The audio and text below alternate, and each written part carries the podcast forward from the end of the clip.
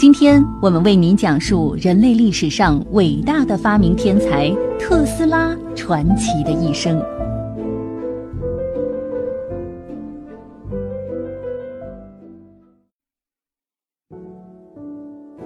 说到人类历史上著名的发明家、科学家，很多人呢立马就会想到发明电灯泡的爱迪生。但是对于有些人呢，特别是很多科学家们来说啊，他们的男神呢并不是爱迪生，而是。尼古拉·特斯拉，那在他们心中啊，特斯拉简直就是神一般的存在呀。特斯拉是谁？特斯拉到底有多神？今天我们就为您带来一本传记《被埋没的天才——科学超人尼古拉·特斯拉》。有种说法呢是，外行看热闹，内行看门道。为啥同行都崇拜特斯拉而不是爱迪生呢？因为爱迪生的成就靠的是勤奋，是毅力。他可以为了跟灯丝儿啊去试验两千种材料，但是特斯拉呢，则完全靠灵感。这种灵感是天生的，模仿不来的。说白了，人家就是个是 super 天才啊，超级天才。所以今天的科技狂人埃隆·马斯克呢，把他的电动跑车命名为特斯拉，就是为了向这个天才致敬。说了这么半天呢。也许您还不一定知道特斯拉到底发明了些什么吧？这么说吧，在无线电通讯、交流电、雷达技术和太阳能技术方面呢，如果没有特斯拉，就没有咱们今儿的这个世界。而他一百多年前的一些发明呢，至今依然能让今天的科学家们是一脸懵逼呀。那问题是，哦，这么神的一个人，为什么很多人都不知道呢？不要跟我说啊，是因为教科书里面写了爱迪生，而没有写特斯拉。准确的说。特斯拉是一个被世界遗忘的伟人，是一个在取得了近一千个发明专利之后，却生活穷困潦倒，最终孤独的死在一家小旅馆的悲情天才。如果世界是公平的，那特斯拉在活着的时候就该享誉世界，家喻户晓。很遗憾，如果不是因为特斯拉跑车，百分之九十九的人至今都不会知道他的名字。那么，为什么特斯拉？会有这样悲情的人生，以至于被世界遗忘呢？他到底有过什么创造发明，又有着怎样的坎坷传奇的经历呢？这一切，都让我们从他的童年说起。对科学的热爱以及一些性格怪癖，在童年时期就已经萌芽。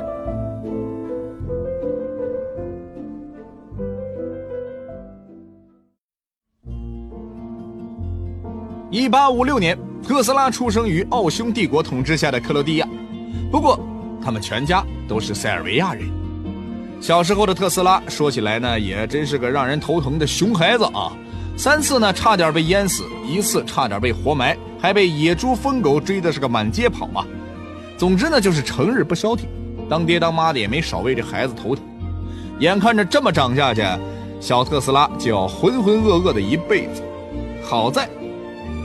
他有个超级天才的了不起的妈，特斯拉的妈呀，杜卡啊，是一个全职主妇，没念过什么书，但是她很聪明啊，记性也非常好，那种长他没法看下去的诗词呢，她居然能倒背如流。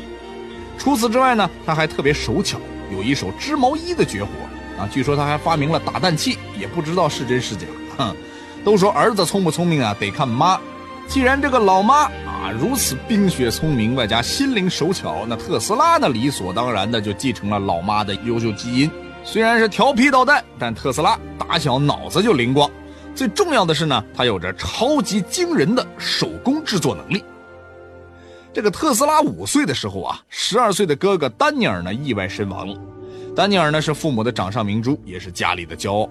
据说比特斯拉还聪明很多倍。啊，坊间传闻有一次啊，这个兄弟俩呢在一起嬉戏打闹，两个男孩，一个五岁，一个十二岁，这种事很常见，对不对？玩着玩着呢，特斯拉一个不小心就把哥哥丹尼尔推下了楼梯，那个比他还聪明的哥哥就这么死了。哥哥的死呢，让父母非常伤心，对特斯拉来说也是一次重大的打击。打那以后呢，特斯拉就突然就变得很懂事了。啊，他不再四处打闹，每天呢都加倍努力的学习。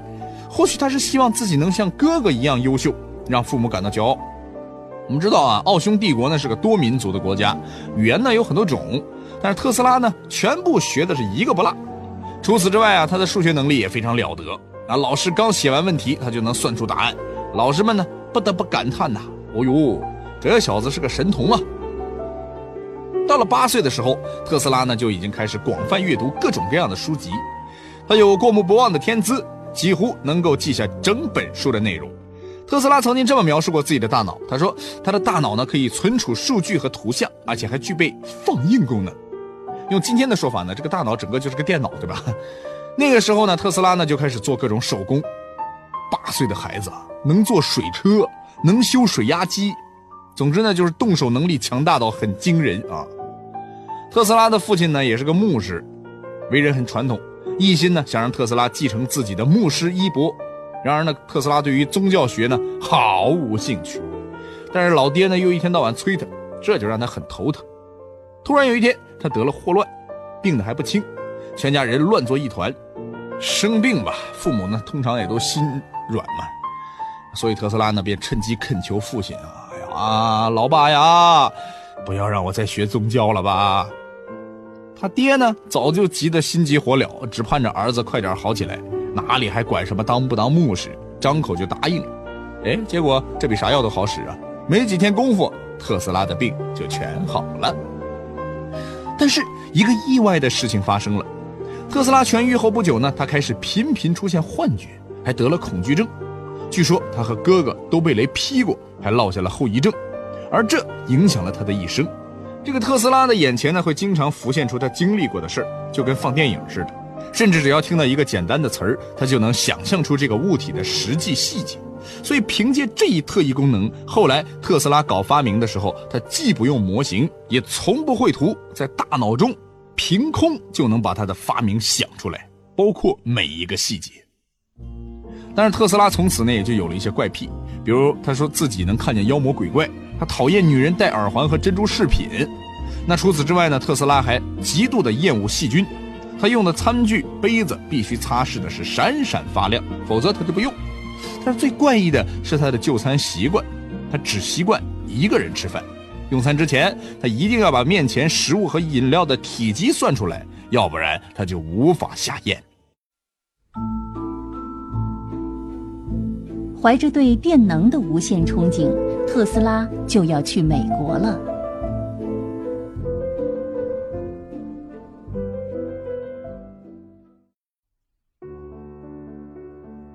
特斯拉呢是一个很优秀的学生，但是他也会惹毛学校里的一些老师。念完了中学，特斯拉去了格拉茨理工大学，在那儿学习物理学、数学和机械学。上大学的时候呢，特斯拉风格不改，依旧是课堂上的破坏分子，老师们呢对他是又爱又恨。但就在这个时候，特斯拉的父亲突然去世了，家庭的经济状况已经不能让他继续学业，于是呢，他才念了一年大学，就不得不出去打工。在这段混社会的日子里呢，特斯拉逐渐染上了一些不良风气，哎，比如像打牌啊、打台球啊、泡吧呀、赌博呀，啊，烟也抽得很凶，咖啡呢也一杯一杯的接着喝，差点就要了他的命。一八八一年，特斯拉去了布达佩斯，在政府的电报局当一个绘图员，薪水很低。更糟的是，他的神经是越来越敏感，甚至能听到几十公里以外火车的声音。以及隔了好几个屋子的钟表的滴答声，医生查不出个所以然，只能说他，哎，这个人脑子有毛病啊，而且随时呢可能会神经崩溃。经过一段时间的治疗，特斯拉基本上也要快痊愈了。有一天呢，他就在一个公园里散步，突然冒出一个灵感，一台交流电发电机完完整整的浮现在他面前，结构是清晰可见，完全不需要冥思苦想。而这个灵感，几乎改变了他的一生。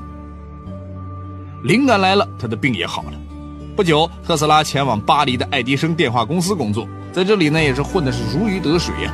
很快便得到了经理巴切罗的赏识。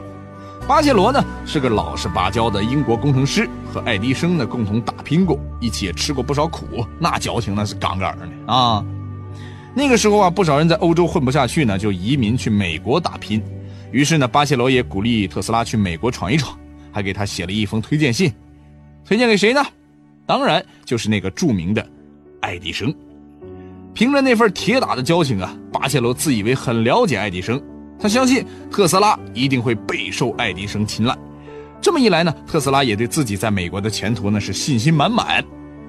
但很快，他将认识这个一生的对手，也领略到什么叫美国人的幽默。两个科学巨人的相遇。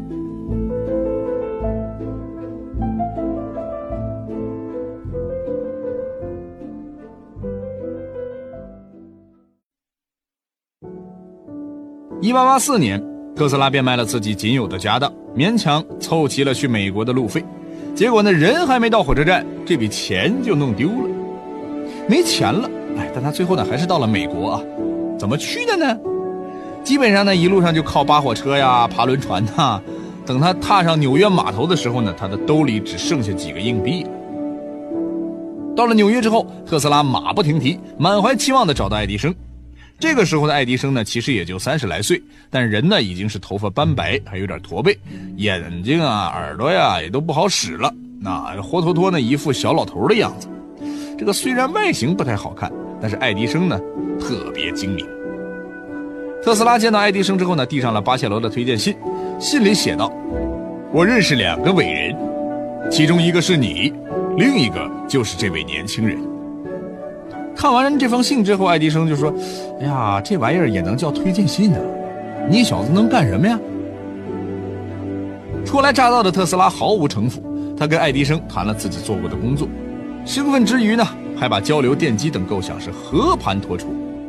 在特斯拉的设想当中，交流电的前途光明，迟早有一天会取代直流电。然而特斯拉不知道的是，爱迪生的公司在供电的时候用的是直流电，这个直流电呢效能差。成本高，啊，这个也还不方便长途传输，但这些呢也都不重要，重要的是呢，爱迪生通过这个直流电他赚了一大笔钱了。那么如果特斯拉想捣鼓的交流电成了，那可不就是活生生的砸了他爱迪生的饭碗吗？爱迪生很火大，哎，我们一直都用直流电供电啊，美国人民喜欢直流电，我会一直用直流电，但是我还是可以给你一份工作。然后他气呼呼地打发特斯拉去修一艘轮船上的照明装置。特斯拉速战速决，一晚上就把这个事情给搞定了，弄得爱迪生是哑口无言。接下来，特斯拉的工作是越来越得心应手。傻傻的他这个时候又去同爱迪生说：“哎，你看啊，这个直流电呢，虽然毛病很多，但只要改一下电机，做些调整，不仅能提高效益，而且能节约成本呢。”爱迪生又惊又喜，他跟特斯拉打赌。如果特斯拉能够把公司的马达和发电机都升级了，就给他五万美元。一八八四年前后的五万美元哦，在当时可是一笔不小的数目哎。特斯拉发疯似的干了几个月，几乎没有好好睡过一个觉。最后呢，不仅升级了直流电发电机，还为爱迪生做了二十四项新发明，这些专利却都写在了爱迪生的名下。特斯拉赌赢了，然后他就去跟爱迪生索取那五万美元，而这个时候爱迪生却笑着说：“嘿嘿嘿嘿，特斯拉，你还真不懂我们美国人的幽默呀。”笑完之后呢，大概是看特斯拉脸脸色有点难看啊，这爱迪生呢承诺给特斯拉加薪，每周多给他十美元。听完爱迪生的话之后，特斯拉拿起了帽子，头也不回的走了。各位。这还是那个被咱们崇拜的伟大发明家爱迪生吗？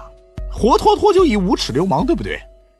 那么特斯拉会就这么放过这个人渣吗？电流之战，特斯拉完胜爱迪生。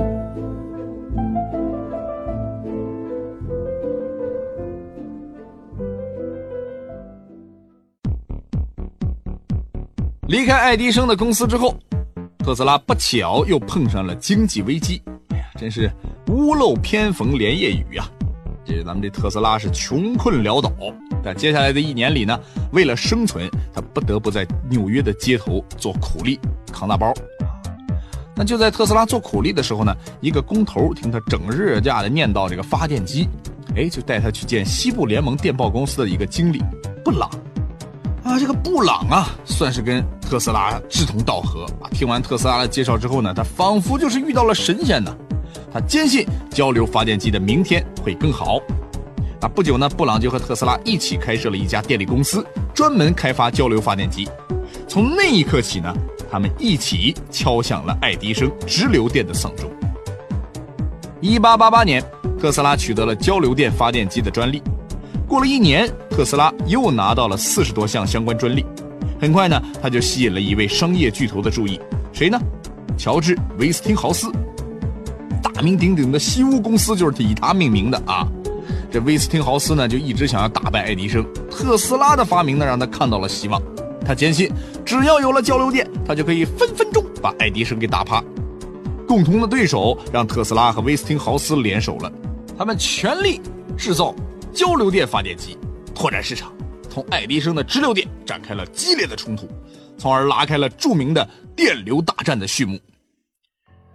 咱们都知道嘛，直流电呢确实不如交流电啊。那为了打败交流电，爱迪生甚至不惜使用一些下三滥的招数啊，在公众之间呢制造交流电很恐怖这一印象，在舆论宣传上呢，他也到处写文章，把交流电说的极其恐怖。不仅如此呀，为了让市民更直观的相信他的话呢，爱迪生还搞了一堆死亡表演给市民看。最无耻的是，他发明了电刑。从电小猫、电小狗到电大象，乃至买通监狱官员，把活生生的死囚犯用交流电电死。爱迪生公司向公众和媒体表演电刑的过程呢，把这个观众啊是吓得个惊叫连连呐，面如土色呀。然后呢，他们再趁机宣传，哦，这个交流电可以杀死所有人。这么一来呢，交流电变成了死神的同义词，特斯拉和他的公司成为了众矢之的。声誉是一落千丈，但是特斯拉并没有屈服。一八九三年呢，特斯拉迎来了向世人展示交流电的最佳时机。在当年的世博会上，特斯拉用交流电同时点亮了九万盏灯泡，闪瞎了全场观众的眼。对于爱迪生交流电很恐怖的诋毁，特斯拉进行了一场别开生面的电力魔术表演。万众瞩目当中，他用双手接通交流电线。让电流通过自己的身体点亮了电灯，他浑身冒着闪亮的火花，面带微笑，安然无恙，所有的人都惊呆了。这位科学奇才充分证明了电是能够被人类控制的，而不是脱缰的恶魔。观众们看的是目瞪口呆，爱迪生的谣言也就不攻自破了。世博会让特斯拉名声大噪，爱迪生的直流电越来越不得人心。而这场战争的最终结局就是尼亚加拉水电站的建设。尼亚加拉大瀑布在美国和加拿大边境上，蕴含着巨大的动能。当人们打算在这里建设水电站后，一个问题摆在那里：究竟是选择直流电呢，还是选择交流电呢？这是爱迪生和特斯拉电流之战的最后 PK。虽然爱迪生还在为他的直流电做最后的挣扎，但建设者们却毫不留情地选择了特斯拉的。交流电。一八九六年，这座发电站终于竣工并开始投入使用，用的就是特斯拉的交流电发电机。在这里，每天都有一万五千马力的电能被源源不断的输送出来，传输到各地。一百年过去了，特斯拉和爱迪生早已逝去，但这座电站至今完好，仍然为周围的人们提供着电能。特斯拉取得的成就给全世界的现代化带来了不可磨灭的贡献。交流电稳定、强力而且廉价，不仅能让更多的人用得上电，也大大加快了工厂工作的效率。从此，交流电在美国普及开来，一传十，十传百，最后传到了国外，进而传到了全世界的每一个角落。而爱迪生则一败涂地，他的公司也被通用电气合并。但在此时，美国摩根财团的大佬摩根却威胁特斯拉放弃交流电的专利权，并意图独占牟利。特斯拉无可奈何，放弃了交流电的专利权，但他并没有让摩根得逞，而是将交流电的专利永久公开，成为一样免费的发明。如果特斯拉没有放弃了交流电的专利，那么每马力的交流电他就可以拿两块五毛钱，那他将成为世界首富。当然了，关于摩根财团和特斯拉之间纠葛，中间呢还有很多错综复杂的商战细节。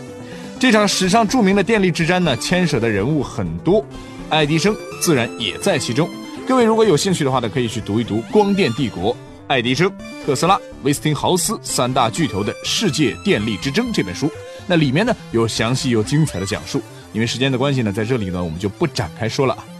好了，我们继续说回特斯拉，被摩根财团挤压，被迫放弃交流电专利之后，特斯拉又有怎样的遭遇呢？他和爱迪生的相爱相杀，到底结束了吗？一场意外的大火烧毁了实验室。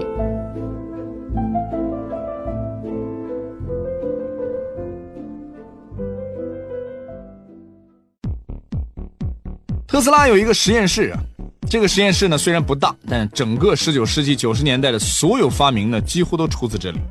前面我们也说了，当时的电力之战呢打的是不可开交。特斯拉呢想躲避外界的纷扰，他就泡在他的实验室里面做实验。当时爱迪生呢还在费尽心思的想着怎么打赢这场电流之战的时候呢，特斯拉已经开始研究怎样把无线电波传送到世界各地。就在这个实验室里，特斯拉研究出了 X 光、无线电传播技术以及无线能量传输。牛掰到什么程度呢？啊，它能在没有导线的情况下点亮几十里之外的一盏灯。具体怎么做到的？你想知道吗？其实我也想知道啊，这个原理很复杂，我也说不清啊。那个时候呢，特斯拉也喜欢邀请一些客人到他的实验室参观他那些。让人眼花缭乱的实验啊！著名的作家马克·吐温呢就喜欢造访这里。特斯拉呢就曾经给马克·吐温拍过一张 X 光照片，只可惜呢没有保留下来。咱们知道的啊，后来德国人伦琴也捣鼓出了 X 光，并且轻轻松松的捡走了第一届诺贝尔物理学奖。要知道啊，它是19世纪末20世纪初物理学的三大发现之一，堪称现代物理学的奠基啊！你可能好奇了，既然你说是特斯拉最先发现 X 光的，那为啥是伦琴拿了诺贝尔奖呢？等会儿我告诉你啊。话说这个 X 光被发现之后呢，爱迪生也跃跃欲试，但他不知道 X 光有很强的辐射，反而觉得拿 X 光照射自己的大脑时很刺激很爽。他甚至觉得 X 光可以拿来治病，玩得很开心。结果呢，他的一个助手被害得截肢，几年之后病死了，而爱迪生自己呢？玩火自焚，差点把自己弄成瞎子。就在特斯拉搞发明、搞实验弄得一帆风顺的时候，一场突如其来的大火把他心爱的实验室夷为平地，烧毁了他的所有实验设备和研究成果。这对于特斯拉来说呢，是一场极大的灾难。他没有给他的实验室和实验设备买过保险，结果赔了个精光。至于这场火灾的起因，有人说，这场大火其实是爱迪生放的。这并非没有可能，但是已经无法考证。好了，关于 X 光的所有资料呢，就在这场大火里面烧了个精光。所以特斯拉第一个发现 X 光射线就不为外界所知了。特斯拉的发明虽然很好，但最大的问题太超前。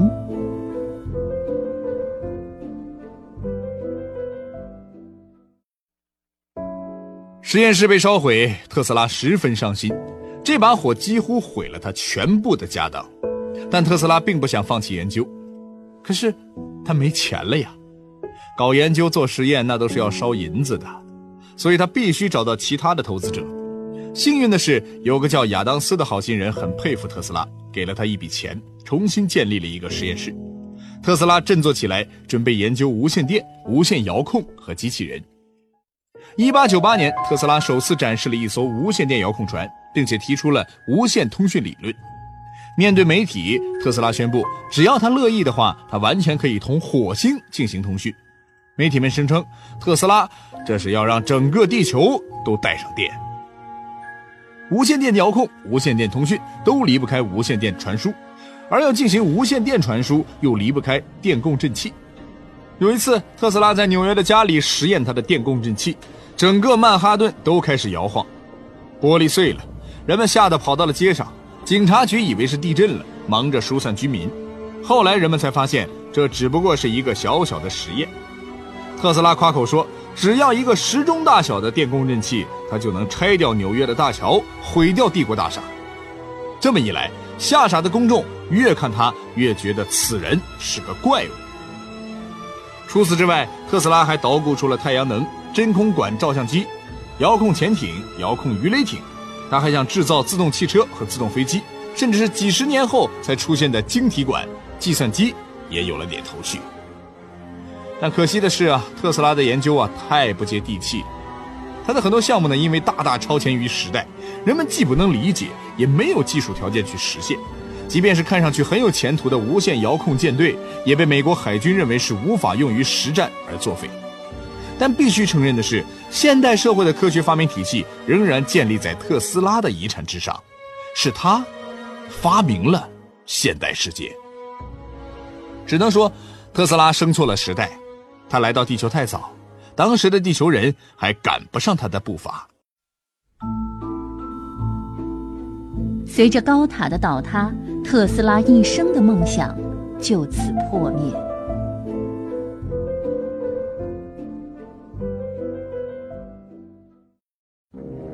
从有了无线技术那天起，有个问题就一直困扰着特斯拉，那就是怎样才能把能源无线传输到世界各地呢？举个最简单的例子啊，怎么给手机无线充电呢？在特斯拉看来，只要建立一个足够强大的发射源就可以了。有了那次要把曼哈顿震成废墟的实验之后呢，特斯拉意识到他的实验室呢根本就不能安置在城市里。不久之后啊，有人在科罗拉多州的斯普林斯附近呢找到了一片可供实验的荒地。特斯拉很高兴，他立即呢把整个实验室迁过去，摩拳擦掌，准备大干一场。一到科罗拉多呢，特斯拉便立即着手建立起一座巨大的发射塔，实际上呢就是用特大的电磁线圈做成的一个高塔。据说呢这个塔可以产生威力很大的高压电流，比闪电还要厉害。当特斯拉用这个塔做实验的时候呢，美国和加拿大的无线电混乱了，当地人惊恐地看着天空变换出各种颜色，到处都是爆炸声。街上的沙子冒出了火星，蝴蝶一头栽到了地上，吃草的马儿异常狂躁，到处乱跑。居民们走路时满脚都是电光闪烁，就像踩着风火轮一样。还有一次做实验时，斯普林斯城的发电机直接烧坏了，全城都停了电。周围的居民呢，被他的实验室吓了个半死。但要说呢，特斯拉也在这里造出了非常了不起的东西，什么呀？球状闪电。喜欢科幻小说的朋友一定不陌生，球状闪电的威力呢，可以一瞬间就把人烧成灰。但它不是传说，特斯拉把它造出来了，还把它们拿在手上玩，就像两个玩具。这么神奇的天才之作，你是不是听了之后兴奋死了吧？好吧，结果是特斯拉关于球状闪电的数据失传了，直到今天，科学家们还在争论球状闪电究竟是个什么东西。这个发射塔的威力呢？刚才我们说了啊，周围居民呢都被搞得个鸡犬不宁，但特斯拉呢自己却兴奋不已。一九零零年呢，特斯拉回到纽约，他提出要建造一座名为华登克里夫的高塔。这个塔呢要比之前的更高、更巨大。他认为通过这座高塔就可以实现全世界的无线通讯，并把电能无限传输到世界各地。和今天很多创业者一样，特斯拉这个 idea 呢实在是比较疯狂啊。最大的问题就是，投资人从这个想法里看不到任何的商业利益，结果可想而知，没有人愿意投资他这一宏伟的项目。说到底呢，特斯拉始终只是个实验者，一个搞科研发明的，不是一个实业家。他创造的东西并不能满足资本家的胃口。最后，特斯拉东拼西凑了一点钱，又找大亨摩根借了一点，开始建设他的华登克里夫塔。但这点钱呢，他根本不够塞牙缝的嘛。特斯拉呢，只能继续去找摩根。这个摩根呢是个生意人嘛，他觉得再拿钱给这个塞尔维亚疯子糟蹋，还不如去投资几条铁路呢。对于特斯拉的请求，他一开始呢是装聋作哑，后来干脆就装穷啊。时间一点点过去，特斯拉的这个高塔最后是根本无法运作，而他欠下的债已经堆得比这个塔还要高了。这个时候，社会舆论也对特斯拉越来越不利，媒体们斥责他。世界无线通讯根本不可能实现，这个大铁塔也就是个废物了。到了一战期间，美国情报部分甚至怀疑这个铁塔可能是德国间谍的据点。总之，就没有一句好话。特斯拉前后花了十七年建设华登克里夫塔，砸了不少钱，却一无所获。这个大铁塔最终还是被拆掉，被当作废铁卖掉。对此，特斯拉既无能为力，也无可奈何。他的梦想随着这个铁塔的拆毁，一起消失了，而随之而来的是一大堆的欠债，彻底的压垮了他。无线电之争，特斯拉遇到了一生中的第二个对手马可尼。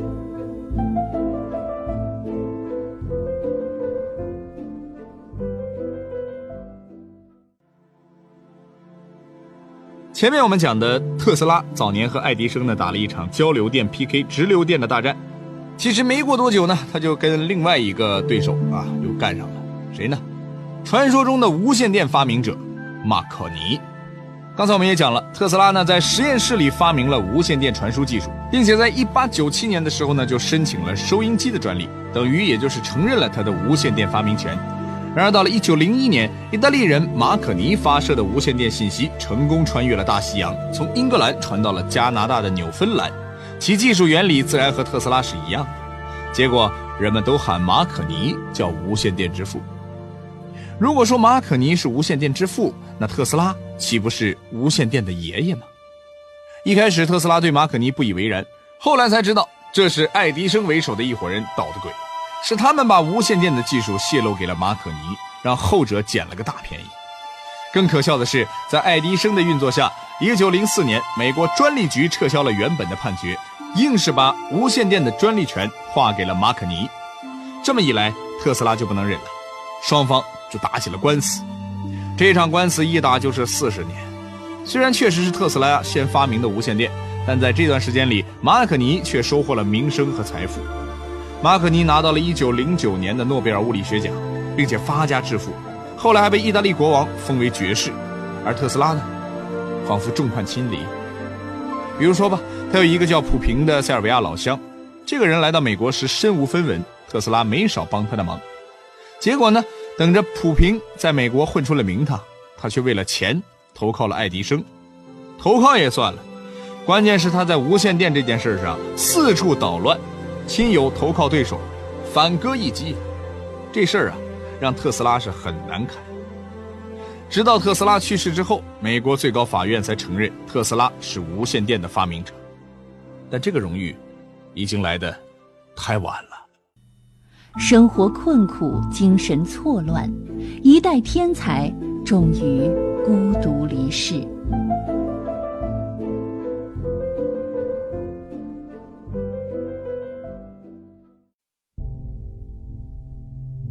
接连的失败让特斯拉精神大受创伤，而早年放弃专利的举动又让他失去了一大笔钱，加上为了实验又不计成本的投入，特斯拉最终陷入了贫困的泥潭。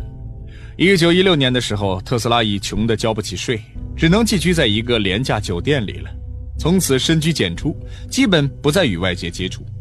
后来，美国电气学会想授予他一枚奖章，可笑的是，这个奖章。叫爱迪生奖章。特斯拉自然生气的拒绝了。晚年的特斯拉就像一个幽灵一样，在城里晃来晃去，大部分的时间都是在喂鸽子，跟鸽子说话。人们越来越把他看作是疯子和怪物，甚至有传闻说特斯拉爱上了一只白鸽。不管特斯拉走到哪里，那只鸽子就会跟到哪里。一九三一年，特斯拉举办了七十五岁生日宴会，很多人都来庆贺。今天看来，出席生日宴会的几乎是一个诺贝尔奖获得者代表团，就连大名鼎鼎的爱因斯坦也发来了贺电。这些诺贝尔奖纷纷表示，是特斯拉感染了他们，影响了他们，激励了他们，从而成就了他们。他们中有人对特斯拉的境遇感叹道：“世界通常对他们的恩人。”忘恩负义。塞尔维亚独立之后，他们格外关注这位塞尔维亚人的骄傲，每年呢都会接济他一笔钱，这样特斯拉才能交得起房租。但二战爆发之后，塞尔维亚被德国人占领，这笔钱也就不再发放了。没有了经济来源，渐渐的，特斯拉已经穷到只能依靠牛奶和饼干度日。有一天，他去喂鸽子时，被车撞了，断了三根肋骨，伤了脊柱。虽然康复了，他的身体却每况愈下，而且精神上越发压抑。在特斯拉的晚年，过去的画面总在他眼前像电影一样上演。他也越来越想念早已去世的母亲。后来，周围的人都认为他已经神志不清了。他曾经写了一封信，让人去找马克·吐温，但此时马克·吐温已经死了二十五年了。面对信使的质疑，特斯拉却说：“昨天他还在这里呢，昨天他还跟我说着话呢。”一九四三年一月七日，特斯拉在旅馆孤独的去世，身边既没有亲人，也没有朋友。特斯拉去世之后，FBI 立刻跑来查抄了所有的资料。可能是因为特斯拉被传在研究一种叫做“死光”的大规模杀伤性武器，美国政府决定先下手为强。但是谁也没有找到任何有关这种武器的资料，仿佛那些想法和设计只存留在这位伟大的发明家的脑海，被他永远的。带走了。特斯拉是一位被世人遗忘的天才，我们享用着他的成就，却很少有人知道他的名字，以及他的创造发明。人们提起电，想到的是爱迪生；说起无线电通讯，想起的是马可尼；谈到 X 光，想起的是伦琴。然而，真正的发明者特斯拉，却被遗忘在角落，几乎被世人忘得一干二净。感慨着特斯拉悲剧的同时，我们也应该心怀感激。他几乎以一己之力为我们创造了现代社会。此刻，我们沐浴在灯光之下，用着手机听着他的故事，这都是特斯拉留给我们的财富。缅怀先贤，不忘伟人，我们的社会才会不断进步。特斯拉的故事，我们就为您分享到这里。我是梁振洲，我们下期再会。本节目由路上读书授权喜马拉雅 FM 独家播出。